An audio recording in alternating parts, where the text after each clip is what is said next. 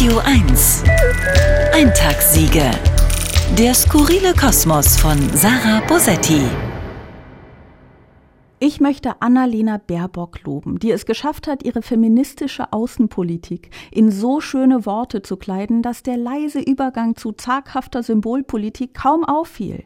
Die EU hat sich nun nämlich durchgerungen, weitere Sanktionen gegen den Iran zu verhängen, und zwar gegen elf Personen und vier Organisationen, zum Beispiel gegen die sogenannte Sittenpolizei. Nur zum Vergleich, Kanada verwehrt mehr als 10.000 Kräften der Revolutionsgarde der Islamischen Republik die Einreise. Und Deutschland ist nicht nur in der EU so wichtig, dass Frau Baerbock da mehr hätte rausholen können. Deutschland ist vor allem der wichtigste Handelspartner des Iran. Aber was soll's? Ich denke, auch mit diesen Sanktionen ist die Sache beendet. Die sanktionierten elf Leute werden vor Schreck ihre Waffen und ihren Frauenhass fallen lassen und der iranischen Bevölkerung fortan zugestehen, in Frieden und Freiheit zu leben. Interessant ist auch, was der luxemburgische Außenminister Jean Asselborn dazu gesagt hat. Sollte sich nämlich herausstellen, dass der Iran Kamikaze-Drohnen an Russland geliefert hat, dann, sagt Asselborn, wird es nicht mehr darum gehen, einzelne Personen zu sanktionieren.